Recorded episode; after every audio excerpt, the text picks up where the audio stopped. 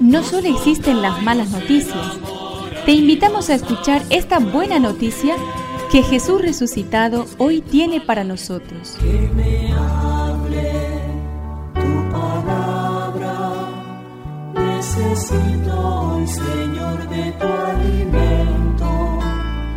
Hoy en todo el mundo se escuchará esta palabra. Marcos 10 del 28 al 31. Pedro le dijo, Tú sabes que nosotros lo hemos dejado todo y te hemos seguido. Jesús respondió, Les aseguro que el que haya dejado casa, hermanos y hermanas, madre y padre, hijos o campos por mí y por la buena noticia, desde ahora, en este mundo, recibirá el ciento por uno en casas, hermanos y hermanas, madres, hijos y campos, en medio de las persecuciones, y en el mundo futuro recibirá la vida eterna. Muchos de los primeros serán los últimos, y los últimos serán los primeros.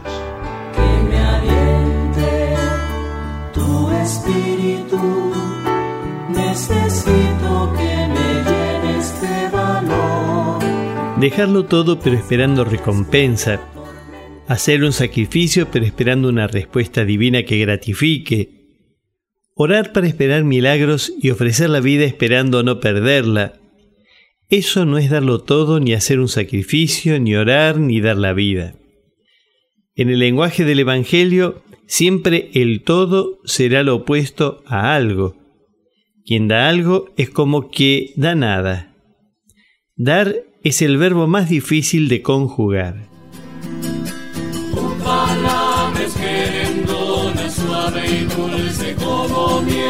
Es una contribución de la parroquia catedral para este año misionero diocesano.